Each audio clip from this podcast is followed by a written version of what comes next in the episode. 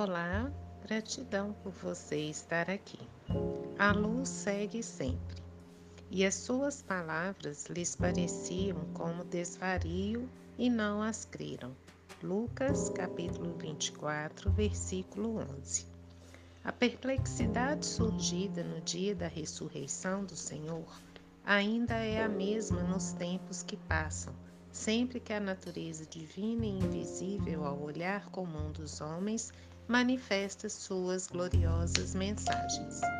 As mulheres devotadas que se foram em romaria de amor ao túmulo do Mestre sempre encontraram sucessores. Todavia, são muito raros os Pedros que se dispõem a levantar para a averiguação da verdade.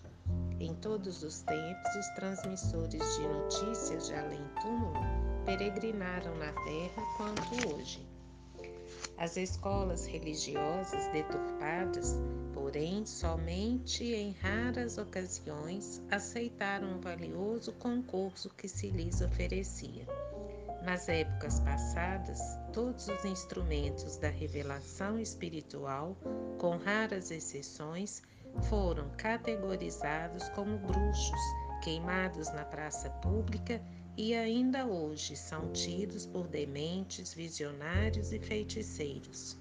É que a maioria dos companheiros de jornada humana vivem agarrados aos inferiores interesses de alguns momentos e as palavras da verdade imortalista sempre lhes pareceram consumado desvario.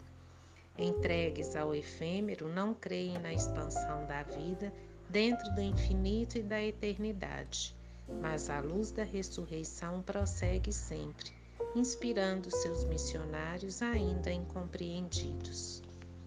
Livro Vinha de Luz, de Chico Xavier, pelo Espírito Emmanuel.